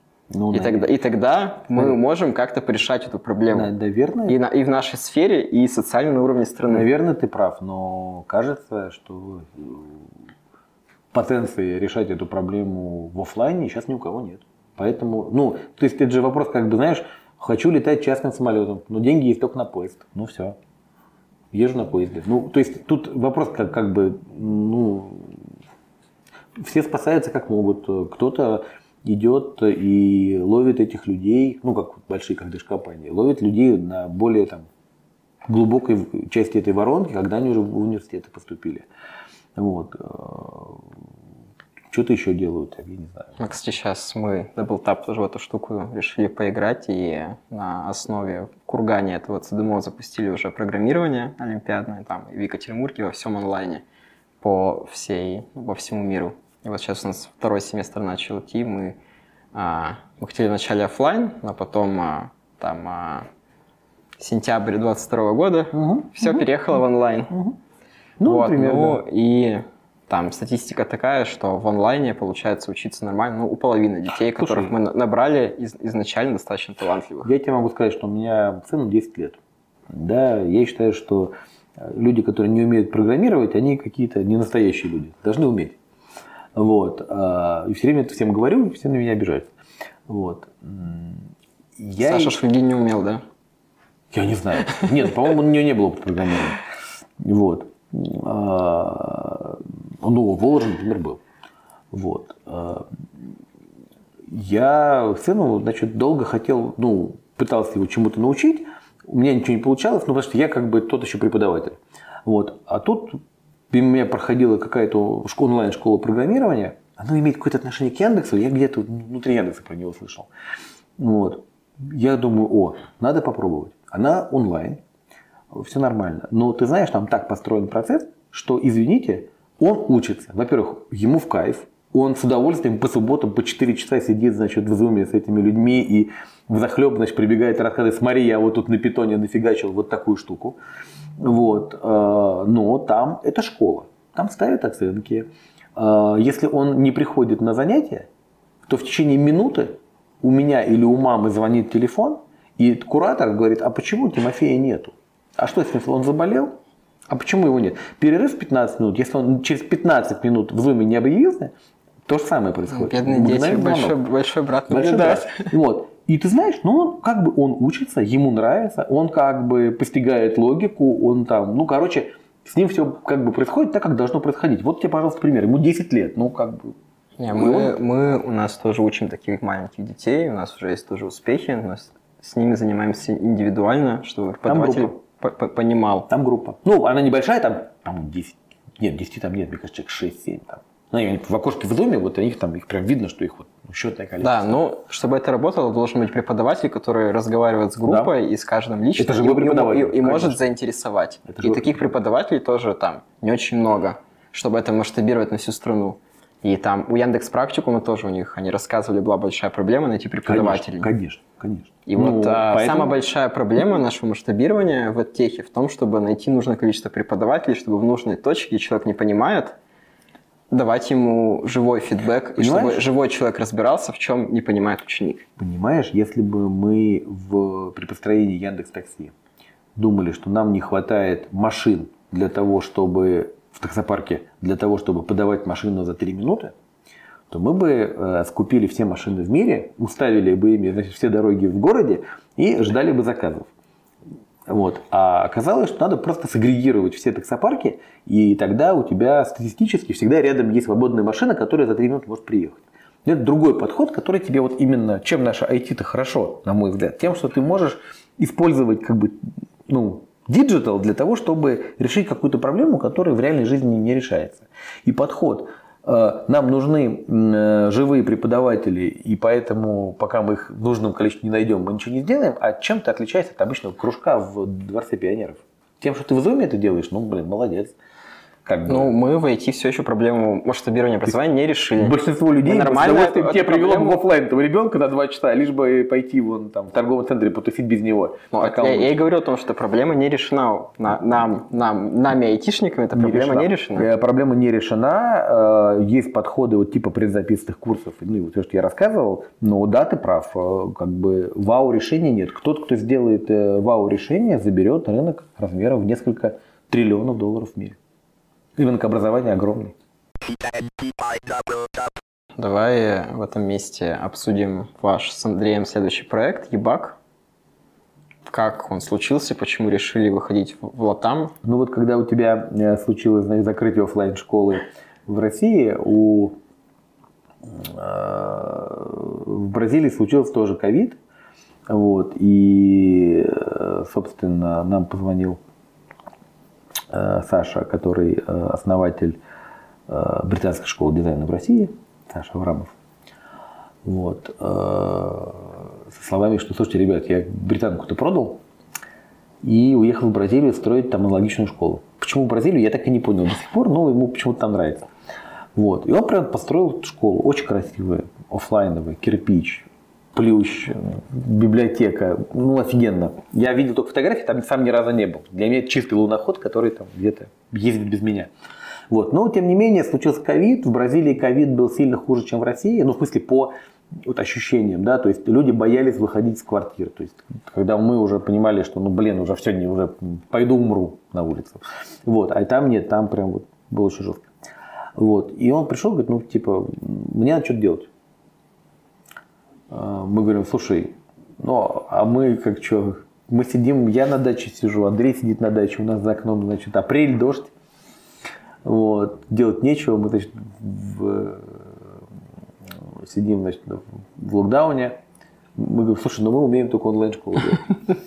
Вот, он такой, да, типа, фиг с ним, давайте. Ну и мы как-то начали с ними договариваться, и смешно то, что мы с ними договорились ровно в ту же неделю, когда я договорился с Яндексом, что я возвращаюсь в вертикали.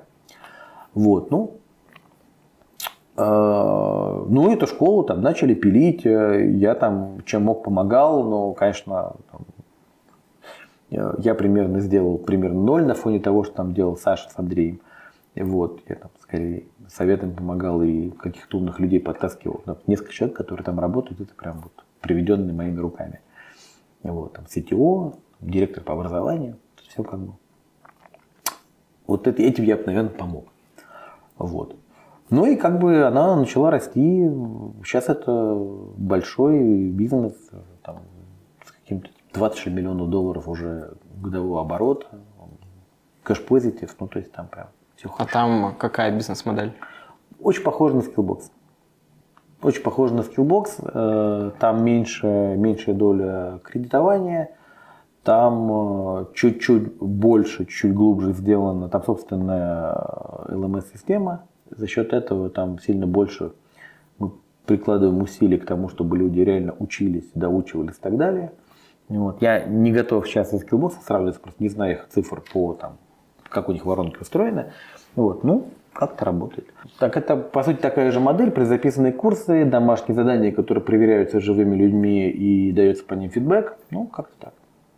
Ну и вокруг этого построено уже довольно большое количество IT-платформ, которые все это дело, значит, э, менеджерят. И вы записываете курсы на португальском, испанском? А, португальский язык прям активный, испанский там есть, потому что там есть Мексика, который тоже как-то немножко растет. В общем, да. А как, как находите преподавателей? Там команда в Бразилии сидит 200 человек, которые находят преподавателей, которые создают курсы, которые пишут сценарии. Ну, то есть это как бы там большая работа. А есть какая-то а, национальная особенность а, латиноамериканцев относительно того, как они потребляют а, информацию с курсов? И нужно ли ее учитывать? Да, есть. А, но они даже не про потребление. Э, мы там нашли э, три э, прикольные штуки, которые вот вначале были вообще не очевидны. Значит, первое.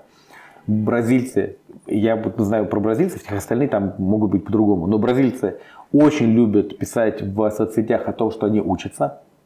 То есть кнопочка зашерить, что я начал учиться, я закончил курс и так далее, а ее нажимает просто каждый первый. Вот, и это как бы очень помогает. Вторая тема – это довольно низкий уровень образования на фоне России. Вот мы жалуемся, вот дальше обсуждали долго, что вот, не учатся, тыры-пыры. Там э, ощущение, что средний уровень образования ниже, чем в России. За счет этого, например, найти э, сильного маркетолога, сильного в наших терминах, ну, в российских терминах, да, там, в терминах, там, условно, меня, Андрея, да, вот, почти невозможно. Вся команда маркетинга русская. За исключением копирайтеров, ну, тех, кто создает контент. Вот. А вся команда маркетинга русская, потому что местных мы найти мы брали, брали агентство, мы разговаривали с другими нашими, ну там, ребятами, кто в Бразилии какие-то бизнес начинает, и все приходят к тому, что, а как вы это делали? Мы говорим, а никак. Наши а вы не пробовали хантить тех, кто ехал в там, Европу, США, Канаду нет, от, оттуда? Команда работает примерно так. То есть сейчас там, вот, например, директор по образованию наш, по-моему, сейчас живет в Мексике. CTO э, в Израиле. Э, где сидит наш маркетолог, я даже не знаю. Нет, я к тому, что, возможно, вот локалов, которые там бразильцы, их можно было бы брать тех, которые переехали в Европу, Америку, и они обладают более Очень сложно. лучшими да, ты прав, навыками. Ты прав. Там, похоже, социальный лифт так и выглядит. Ты рождаешься в Бразилии, учишь английский язык, получаешь образование и сваливаешь к чертям, значит, в Америку. Ну, смысле, в Верхнюю Америку. В, эту, в Северную. Вот, это типа вот история успеха для бразильцев похоже. Ну, мы так думаем, в смысле, это непонятно, насколько правда в их как бы реалии. Вы, вы им сейчас не продаете мечту уехать в Америку? Но сейчас, скорее всего, запустим английский язык. Как, как, как образование, ну, сейчас думаем про это. Они думают, я-то так сбоку смотрю на это. Вот. А, и третья тема, которая там есть, они вообще нетерпимы к критике. Средний бразилец вообще, ну, это наш формат взаимодействия, э, который в России выглядит как более-менее, э, ну, такой полайт, более-менее такой френдли разговор, у них вызывает много вопросов с походом к HR-директору со словами, что нас тут это угнетают. Ну, то есть прийти навстречу и спросить, а почему это до сих пор не сделано, это акт агрессии. Прям акт агрессии, я не шучу. И это сначала мы думали, что мы что-то не тех людей нанимаем, потом э, ребята думали, что ну это потому, что они нами как бы манипулируют так, а потом поняли, нет, это просто как бы вот такое базовое, базовое поведение э, у них в обществе. Они очень, очень, ну как сказать, не то что нежные, а вот у них как бы уровень агрессии такой, что они вот так. И как с этим работать? Тяжело. Нам тяжело. В смысле, они нас воспринимают, то есть ты даже не понимаешь, что ты ему сейчас вот делаешь плохо, делаешь больно. Ты не хотел ему больно делать, ты просто спросил, как дела, а он это воспринял, что его сейчас уволят. То есть для него это вопрос, как дела, как успехи в этом проекте, а почему вот это сделано не так. Для него это разговор, где через запятую ты уволен.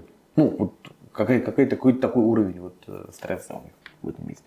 Почему непонятно? Говорят, кстати, что работает вот как раз схема, про которую я сказал, ставить э, локал людьми, руководить того, кто пожил в европейских ценностях и, и знает, как ну, Скорее более к критике относится. Вот он приезжает и более нежно может добиваться результата от э, своих соотечественников. Мы нашли там несколько человек местных, которые ведут себя более-менее по-людски, ну, с нашей точки зрения вот, например, финансовый директор. Но были и смешные кейсы. Какая твоя сейчас роль вообще в Ебаке? Ты остаешься же кофаундер с владельцем? Я иногда с ними разговариваю, ну, я хожу на совет директоров раз в квартал.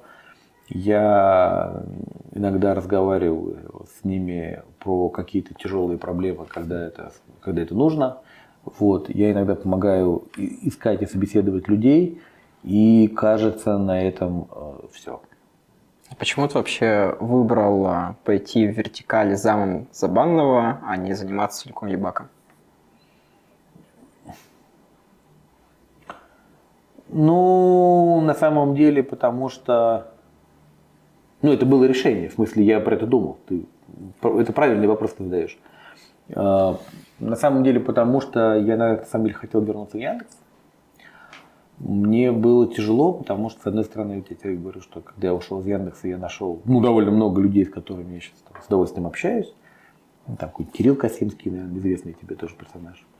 Вот, из IT-эдженси. Там Андрей, ну, много людей.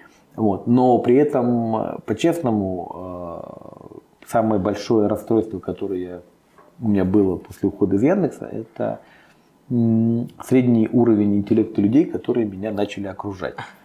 Вот. Э, ты приходишь куда-нибудь в какую-нибудь компанию, там тяжело. Ты приходишь к генеральному директору этой компании, говоришь, слушай, я, конечно, там, ну, я понимаю, типа, как тебе помочь, ты пришел ко мне с вопросом, я этот вопрос отвечу, там, документы тебе напишу, расскажу все.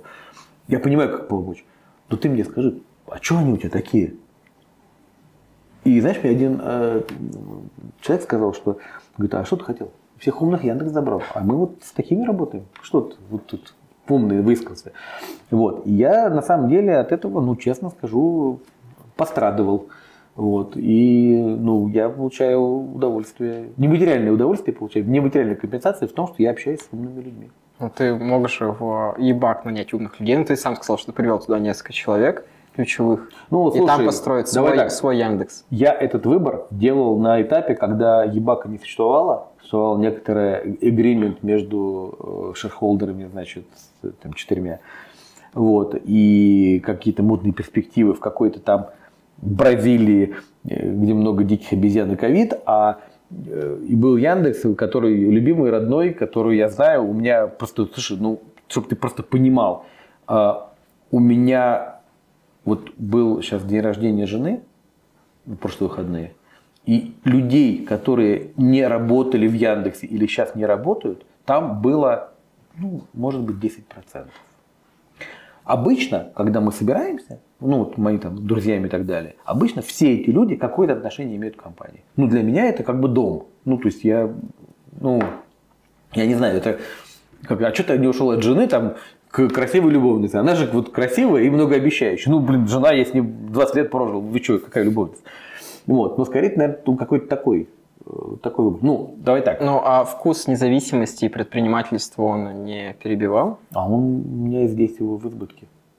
В этом месте я как раз такой выбор я не делал, потому что э, ну, меня здесь ограничивает только полет моей фантазии, а не, ну, как бы, а не корпорация. Как вообще устроен день топ-менеджера? Хреново. Не, ну смотри, э, я, наверное, давай так, дисклеймер, что я плохой топ-менеджер, вот, потому что я работаю сильно больше, чем... Вообще Яндекс неправильно перевернутая компания. Все, кто приходит в Яндекс новые, ребята, часто мне говорят, слушай, говорит, во всех компаниях говорит, вот есть пирамида. Чем выше человек в иерархии, тем он меньше работает. Ну, типа, нижний его слой пашет, а эти... В Яндексе все наоборот. Вверх пашет круглосуточно, а внизу кажется, всем все время кажется, что какие-то расслабленные ребята сидят. Вот. Это неправда, но вот у многих такое приходишь, такое ощущение, что типа, слушай, ну почему вот он ушел в 7 вечера домой, а ты тут вот сидишь до 9 вечера, там, до 10. Ну, так получается. А, день у меня устроен очень просто. Я утром отвожу детей в школу, потому что иначе я их вообще не вижу. Вот. Потом я еду в офис, это я где-то приезжаю от половины девятого до девяти. А, чаще всего у меня есть час времени на почитать почту, посмотреть утренние графики а, за вчерашний день и ну, как-то там поделать какие-то там таски, которые надо поделать, там, этому написать, про это там напомнить, ну, какие-то вот такие штуки. Вот. Э, и чаще всего с 10 утра у меня начинается поток встреч, которые редко-редко перебиваются блоками на почитать почту. Вот. Ну, просто хоть, что, хоть что-то можно было делать. А, чаще всего это встречи, где там половина людей в Zoom, половина людей в офлайне. Вот. И э, чаще всего это до 7-8 вечера в таком режиме. Потом часик-другой еще, опять же, разгребаешь текучку и в спортзал. Вообще время на спортзал есть? А иначе умрешь. Э, ну, не каждый день, но там в последнее время я вышел там на 3-4 раза в неделю в спортзал. Вот, домой приехал, салатик съел, спать лег. Какого уровня решения ты принимаешь на этих встречах? Я на самом деле занимаюсь в основном э, э, такой фасилитацией, что ли, да. Э, я стараюсь быть э, как в химии, как это называется, когда присутствует, ускоряет реакции, но в реакции не участвует. Катализатор. Вот. Катализатор. Я стараюсь быть катализатором каких-то разговоров, и чаще всего это либо регулярные встречи формата Э, мы тут сделали вот это, вот у нас график вот так вырос или там наоборот упал, дальше будем делать вот это, но вон те нам не дают, и дальше ты вот этих с теми связываешь и говоришь, при мне поговорите, пожалуйста, ну, чтобы просто убедиться, что они начали разговаривать. Вот. Э, ну, либо это какие-то решения в формате, мы тут придумали вот такое, ну, типа, условно, не знаю, там, потратить вот это, получим вот это, типа, делать, не делать. Ну, дальше ты как принимаешь решение или, или, или находишь как бы людей внутри компании, которые должны это решение принять. А много продуктовых решений и стратегий исходит именно от тебя? Есть ты придумал какую-то вещь, прибегаешь и говоришь, сделайте мне ее. Ну, Или да. тебе дают идеи на суд, а ты уже там как-то помогаешь что-то выбрать, дать, дать совет продукт-менеджеру. Нечестный вопрос, потому что я не знаю. По-разному бывает. Э, скорее, знаешь как, э, есть продуктовые решения, которые приносят в формате «мы придумали», типа «что думаешь?», потому что мы как-то вот придумали, но что-то нам это страшно. Но чаще эта история такая, что я прихожу и говорю, слушайте, ну, вот я просто конкретный пример из жизни автору. Я пришел в 2020 году, в апреле, и э, я там, два года ходил и ныл что, ребят, нам нужен аукцион цены звонка в бэушных автомобилях для дилеров, потому что мы там определяем цену руками, это неэффективно, мы никогда не угадаем в, как бы, в 15 измерениях марка, модель, значит, э, там, я не знаю, год выпуска, модификации, регион и так далее. Ну, то есть, у тебя там n-мерная конструкция, в которой ты, ну, ты не можешь э, быть объективно справедливо справедлив в определении цены. Ну вот, наконец-то в 2022 году это было запущено. Вот. Ну, то есть такие штуки. Да, благодаря бывают. твоим усилиям это допиналось. Ну, мне кажется, что я просто конючил, ходил, и в какой-то момент со мной согласились, и там сейчас внедряются какие-то еще подобные мысли, которые я там давно хожу и ною. Что-то мы делаем, вот сейчас я много занимаюсь путешествиями, вот, э, ну, там я, наверное, больше приношу э, каких-то идей, вот, но, ну, слушай, просто не говорю, вопрос не очень правильный, потому что всегда есть бесконечный бэклог того, что понятно, что надо делать, что точно принесет пользу. И, скорее всего, то, что я приношу, оно как-то очень хорошая идея. В бэклог положим, там, пятый квартал 38 года, все будет. Ну, как бы. Илья Сигалович э, в свое время говорил, проходя мимо меня, ну, мы там что-то обсуждали, э, он такой, смотри, говорит, уже сделали. Я говорю, всего три года назад там прочитал. Вот, э, быстро. Вот, поэтому ну, я читал твое интервью Интерфакса конца 22 mm-hmm. года. Ну и сейчас в разговоре заметно, что ты понимаешь в продукте очень глубоко и понимаешь все в прямо деталях и особенностях. Вот. А ты считаешь, что любой топ-менеджер должен обладать такими глубокими знаниями того, чем он руководит? Или важнее собрать команду тех, кто в этом глубоко разбирается и там Мне сделать кажется, так, чтобы она работала? Мне кажется, что должно быть и то, и другое. Типа, ты не можешь управлять тем, что не можешь измерить, тем, что ты, ну, более-менее не можешь сделать руками, да, ну, то есть глупо считать, что ты можешь управлять, например, проект менеджерами если ты не понимаешь, как работает проект менеджер Ну, как бы нет. Вот. А, но при этом, а, как бы, ну, поскольку я как бы general менеджер, да, в смысле у меня там есть и там Финансы, HR, разработка, управление проектами, продуктологи, продажи, маркетинг, саппорт, бизнес-девелопмент, пиар.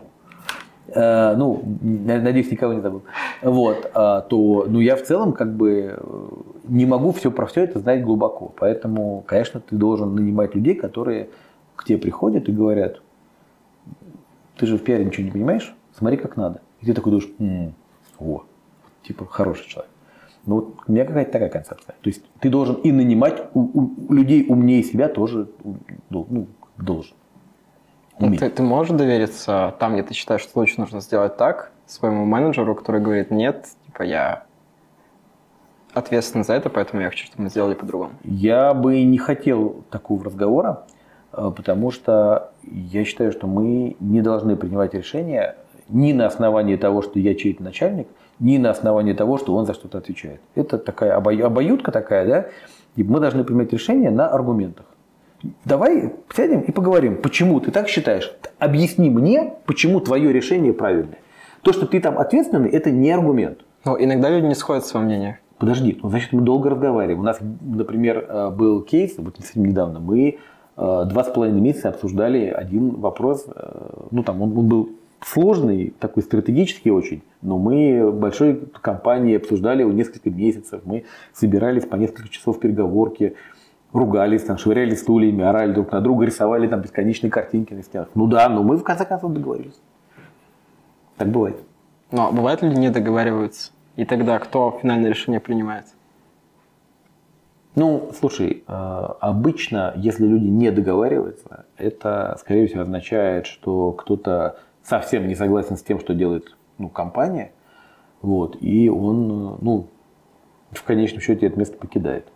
Ну, как я, например, ушел из маркета. Ну да, я это имею в виду. Я был не согласен. Я все время это говорю, что как бы, может быть, это было и правильно все, что мне там говорили, но я не готов был это делать. Ну, пусть кто-то другой. А по итогу вот эта вот история с уходом из Яндекса на какую-то а, дала тебе новые нейронные связи с тем, чтобы лучше договариваться и не попадать в такие сложные ситуации, когда случается разрыв? Ну, слушай, э, задним умом мы все крепки. Вот, наверное, э, я бы сказал да, но по-честному, если ко мне сейчас прийти с такими же диалогами, я не знаю, как я отреагирую. Скорее всего, так же. Ну, ну не знаю. Это такое, знаешь, э, Как это? Что ты будешь делать, когда тебя собьет машина? Не знаю, что я буду делать, когда собьет машина. В больнице лежит. Как, как разруливается ситуация, что ты большой топ в Яндексе, у тебя есть параллельно другой большой стартап с многомиллионными инвестициями? Никак. Э, Ну, компания осведомлена. Когда я приходил, я ну, сказал, что она у меня есть, и э, компания знает про этот конфликт интересов, поэтому я, например, не управляю практикумом. Ну, к примеру, да, то есть, как бы, потому что там очевидный конфликт. Вот. Ну, это во-первых, а во-вторых, ну, объективно есть правда в том, что я почти не занимаюсь на стартапом. Ну, то есть я говорю, я раз там в, три месяца с ними провожу там полтора часа, два часа в зуме. А как разруливается ситуация, когда из Яндекса люди переходят в Ебак? Вот ваш сетевой Ебаки, он работал в Яндексе. Он ушел из Яндекса и после этого вышел в Ебак. Он это никак не связано с его уходом. Смысле, его никто из Яндекса не переманивал. Он из Яндекса ушел там по каким-то своим причинам. А больше таких случаев мне неизвестно. Ну, то есть не может быть такого, что тебе приходят и говорят, Паша, я хочу в Ебак и работать на международном проекте. Ты знаешь, Можешь ни, один, ни отсюда?» один человек не приходил. Кстати, обидно.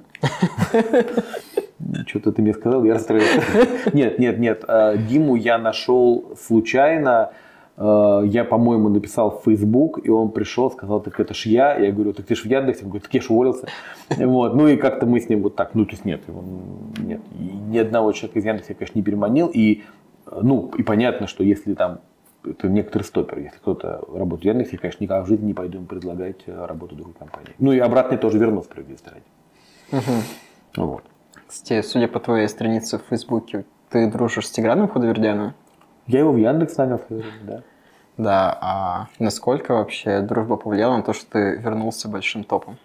Ни насколько. Ну, в Ну, смысле, а- я, я, ну, давай То так, есть ты же ты бы не вернулся же большим топом, если бы SEO был а, Саша Шульгин. не вернулся.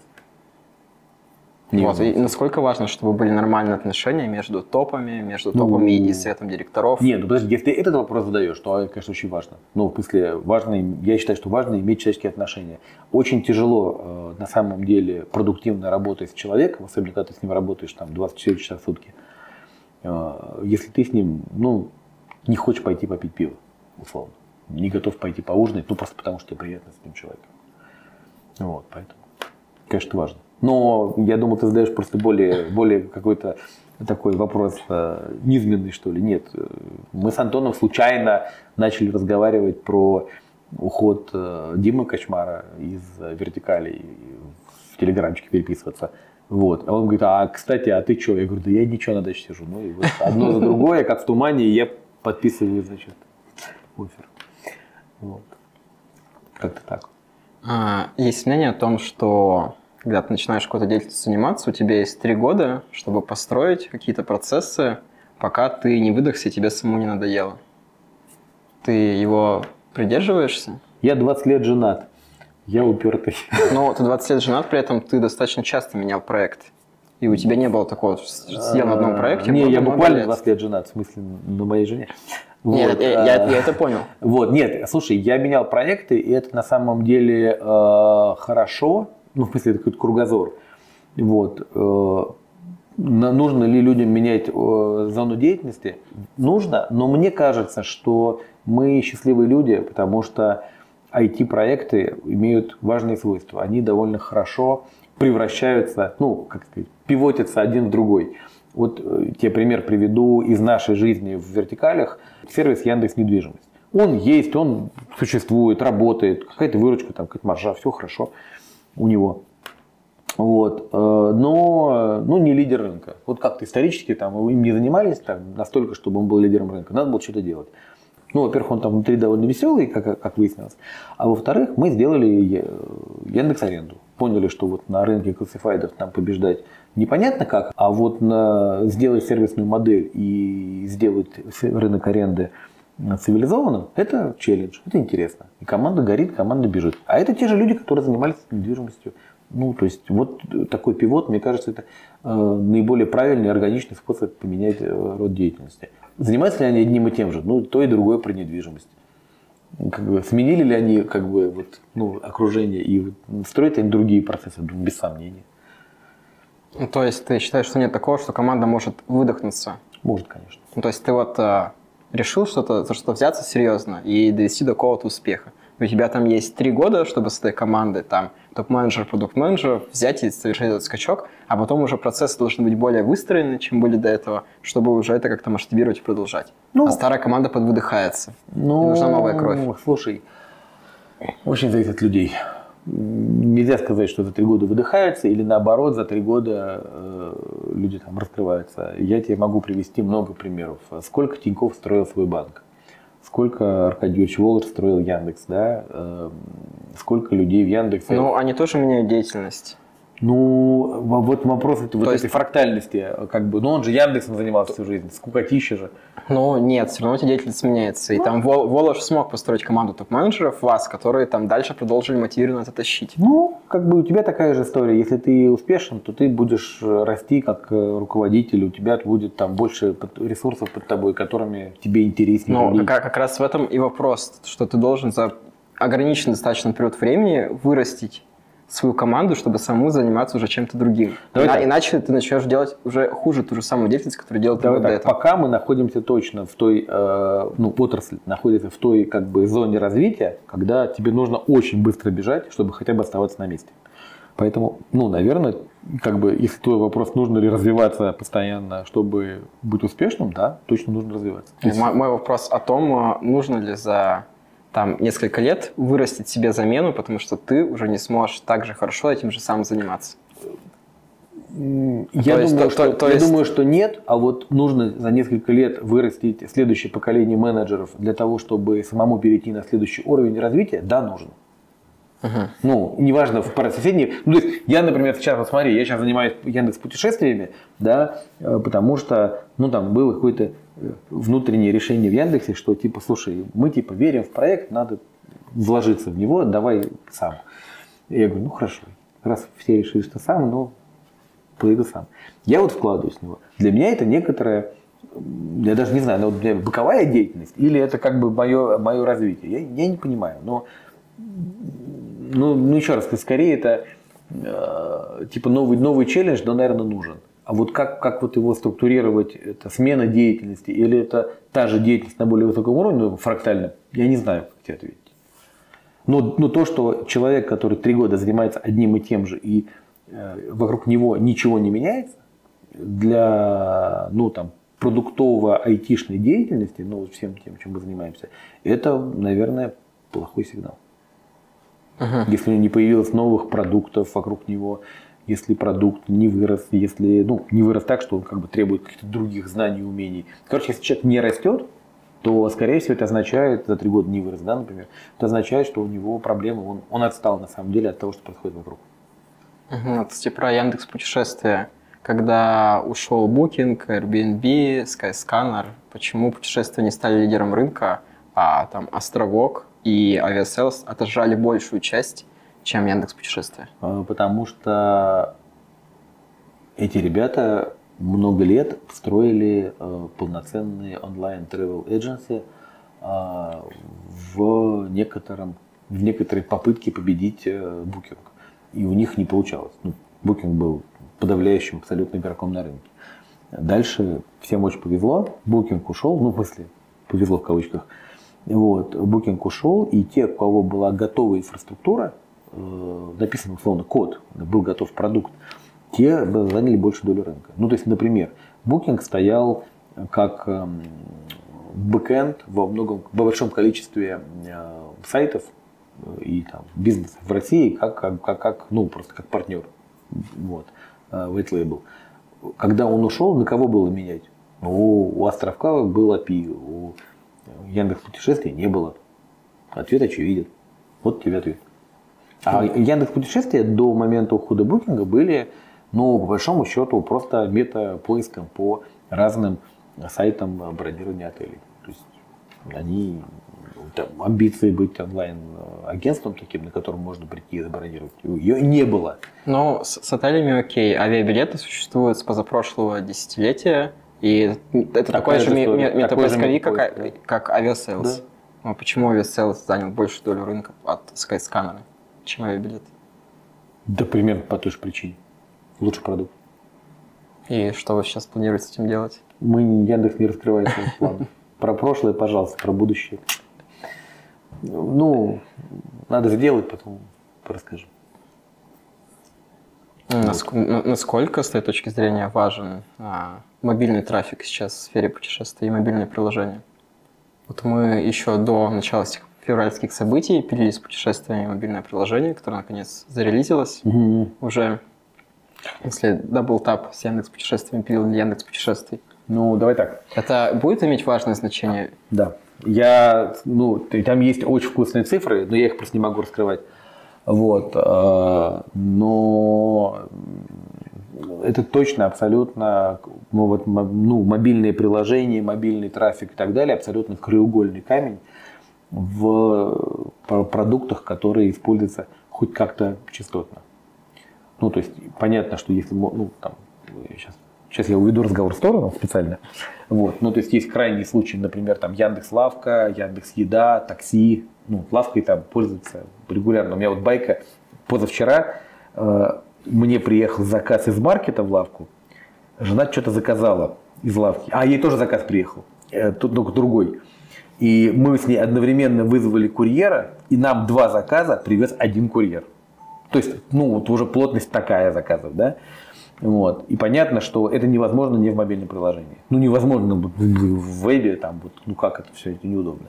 Вот. С понижением частотности, да, э, у тебя э, нужда в мобильном приложении падает. Но там тоже вопросики, потому что, например, если брать автору, э, люди машину покупают сколько там, раз в 5-6 лет.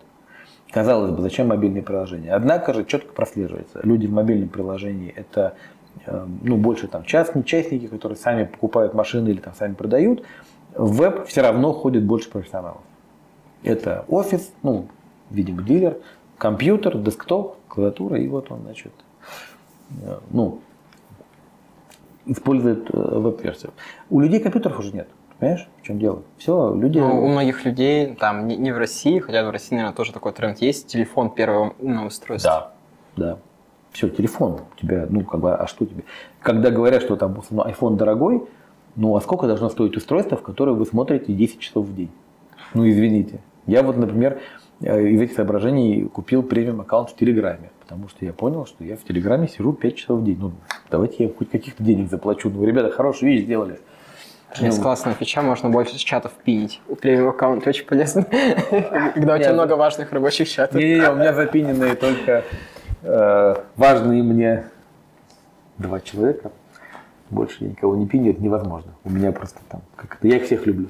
Вообще, недвижимость, автору и путешествия, что их объединяет? Почему они находятся в бизнес-юнити? По формальному признаку, что это classified, что это список объявлений э, внешних по отношению к Яндексу ну, частных лиц или бизнесов, которые мы как-то там ранжируем, показываем. А при этом кажется, что это совершенно разные бизнесы. Еще услуги есть. Услуги сейчас услуги, тоже, услуги у тоже у вас. Знаешь, да. какая забавная история. Я с а, Львом Ореховым с Тего путешествий запускал а, Яндекс Мастер в 2014 году. Господи, вот, а потом, потом он был закрыт, а потом открылись Яндекс услуги. Да. А мастер делал не Лев Волош? Делал Лев Волош, да. Делал, точно. Я, это, я уже не помню, это так было давно, что, знаешь, я спрашиваю, в каком году это было? Да господи, то ли в 2001, то ли в 2010. Забавное пересечение. А вот этот вот бизнес-опыт, он как-то переносится, типа во вторую мы чему-то научились, перенесли это в путешествие. Да, конечно, конечно, конечно. Вот э, мы, например, э, нашли некоторые модель э, подбора там, недвижимости, э, новостроек э, в Яндекс недвижимости, и тут же прибежали, значит, вот прям в этой переговорке, значит, решили, что так если там так летит, давайте и в авто так делать. И в авто тоже полетело. Ну, короче, нет, мы, конечно, это меняемся. У нас, например, там саппорт, модерация, это, по сути, одна команда, которая перенимает друг у друга опыт, там алгоритмы всякие э, одни и те же используют. Ну, там много такого, конечно, много. Когда мы, например, запускали Яндекс объявления и быстро их закрыли, у нас вообще, ну, просто мы собрали вот из кубиков, которые у нас были уже вот в вертикалях, просто там из разных мест. Кстати, Яндекс объявление это что вообще было и почему так быстро закрылось? Слушай, они просто существовали меньше года. Мы попробовали, поняли, что э, как бы затраты на приз в конце несоизмеримы. Вот, и решили, что это сейчас не фокусный проект, и для простоты мы его выключили. Но его нельзя было оставить э, тлеть, потому что у тебя протухают объявления, тебя люди там размещают объявления, им не звонят, не пишут, они расстраиваются. Ну, короче, это плохая карма для продукта, для бренда. А у вас автом... вы занимаете большую долю перепродажи автомобилей, поддержанных, чем Авито? Это сложный вопрос. Потому что э, сколько, кто сколько машин продает, с точки зрения классифайдов понять нельзя. Потому что вот ты берешь свою машину, выкладываешь к нам и на Авито одновременно. Тебе позвонили 5 человек с Авито и 25 человек со второго. Кому ты машину продал? Где ты продал машину? Черт его знает, ты уже не понимаешь, кому ты, ты говорил, вспомнил. Вот. Это сложный вопрос. И, э, соответственно, э, качество базы, качество того, что ты делаешь, они, к сожалению, в разные стороны коррелируют. Что с этим делать, не очень понятно. Ну, нерешенная проблема. Ты можешь сделать маленькую, очень чистую базу и огромную базу, но с кучей э, странного. Ну, например, э, что делать с машиной, которая э, по отчету э, затоталена? Ее можно продавать или нет? Ее нельзя эксплуатировать больше. А пользователь про нее не пишет, что она затоталена. Она как бы он ее как новую продает, ее починили. А вы как-то во второе это контролируете, что вы продавали качественные товары? Ну, как минимум, стараемся, например, мониторить, что эти машины реально существуют, что люди не продают машины, которые там, не соответствуют этому ВИН-номеру.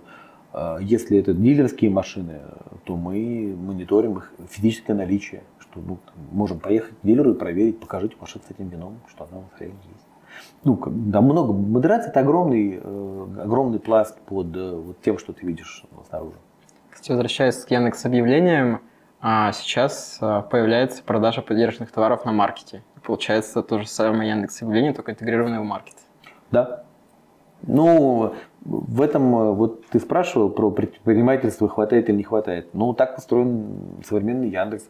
Ты можешь делать, что хочешь, э, если ну, можешь доказать разумность этой деятельности.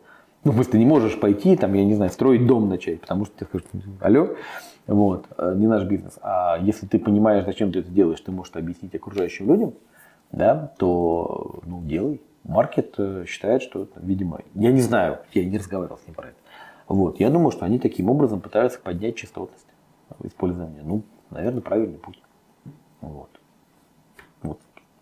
Вот и последний вопрос. Ты считаешь, что топ-менеджер должен быть лидером и вести за собой? Должен быть ярким, харизматичным и привлекать на себя людей. Там, mm. И иногда участвовать и в найме, и в удержании. Ну, давай с конца. Или, или если он будет профессионалом, просто, который глубоко знает, то этого будет достаточно. Кажется, нет, этого не будет достаточно. Конечно, если отвечать с конца, не будет достаточно. Конечно, должен участвовать в найме, должен участвовать в удержании. То есть я, например, могу сказать, что наш текущий руководитель, например, вот, недвижимости, а, я отчасти считаю, что это моя заслуга, что он остался в компании, что в какой-то момент хотел уходить. Я его уговорил, и мне кажется, сейчас он счастлив, что он не ушел, потому что мы там много сделали в недвижимости, мы запустили аренду с ним, ну как-то вот он там. Сейчас еще один большой проект запустим, вот буквально там через пару недель, да, наверное, объявим. Вот. Ну, короче, мы там продуктивная деятельность есть. Вот. А, про харизму, то, что мне сложно отвечать, это как-то нескромно. Вот, э, ну, кажется, что да, кажется, что, ну, посмотри на, давай не про Яндекс там, да, давай посмотрим на мир в целом. Кого люди помнят, знают. Из ныне живущих Илон Маск, да, ну, точно харизматичный, точно лидер и точно глубоко понимающий инженер в том, что он делает. Ну, или там ракеты запускают и реально там ходят, страдают, они падают у него иногда.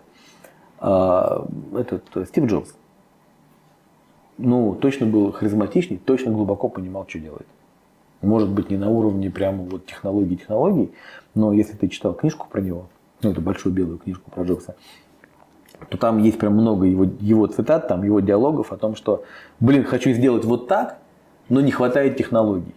Там он страдал, по-моему, что он не может сделать телефон нормальный, потому что нету, не было тогда нормальной технологии сделать тач вот как мы сейчас пальцем тыкаем, да, а только стилус. Ну, продуктовый вижен у него, несомненно, был. И ну, настрой, чтобы четко к нему ну, идти, несмотря на технические Он ограничения. точно нанял этого там Джонни Айва, гениальнейшего дизайнера. Это, понимаете, тоже отдельная книжка есть, можно вот ознакомиться. Тоже чувак прям как бы так, так себе дизайнер, в смысле, что он там половину книжки рассказывает, как они пилили станки, чтобы iPhone делать. Потому что там технология iPhone такая сложная, что, в общем, короче, другие станки понадобились. Там, бешеные деньги вложили в это. Он нанял, э, ну, Кука, понятно, который построил гениальную систему э, значит, э, дистрибуции и цепочек поставок поставок. Собственно, тут тоже Apple выиграл, я думаю, что очень сильно. Там ну, много, как бы, то, что нанимал ли он людей. Классический его этот разговор с этим Скалли, который ты всю жизнь хочешь продавать сладкую воду или перевернуть мир. Ну вот тебе пример. Является ли харизматичным этот э, Безос в Амазоне? Ну, конечно, не является. И людей, которые вот были бы просто профессионалами своего дела, но построили огромные бизнесы, я не знаю является ли топ-менеджер человеком, который должен, ну, как минимум, хотеть построить большой бизнес? Должен быть. Если топ-менеджер просто хочет сидеть, получать свою топ-менеджерскую зарплату и по возможности ничего не делать, ну, это базово плохой топ-менеджер. Кстати, а будучи вот таким корпоративным предпринимателем и топ-менеджером в Яндексе, ты можешь зарабатывать столько же, сколько бы заработал как полноценный предприниматель, там, делая ебак на полную? Понимаешь, э, короткий ответ «да», э, длинный ответ э, – это вероятности. То есть, какова вероятность, что получится ебак, какова вероятность, что у меня здесь получится сделать большой бизнес. Я думаю, что если я в Яндексе построю бизнес размером с Яндекс Такси, например, то, конечно же, у меня получится заработать. А если у меня не получится построить ебак или такой же бизнес, ну не получится. Но это как бы связанные вещи. Но Э, объективно, я не знаю, как в других компаниях, там, типа, на, на интернет-рынке, но то, что в Яндексе все люди, которые построили какие-то большие вещи, но в целом заработали э, себе на хлеб с маслом, это факт. Класс. Спасибо большое за интервью. Пожелаем удачи всем вертикалям и Яндекс путешествиям нашим горячо любимым в частности. Надеюсь, вы нас в этом году удивите классными продуктами. Да, я сам на это очень надеюсь. Но, может быть, наш цикл больше, чем один год. И я хочу подарить тебе 40 часов нашего дизайна. Можно или отдать маркетинговому отделу, или сделать шуточные стикеры с тобой, которые будет ваша команда использовать. У меня есть мои личные стикеры. Мне их сделал Яндекс Маркет на 15 лет работы в компании. Вот, а, ну, а можно их отдать команде? Да, можно отдать. Чтобы они... Отлично. А, спасибо тебе. Да, спасибо, было очень интересно.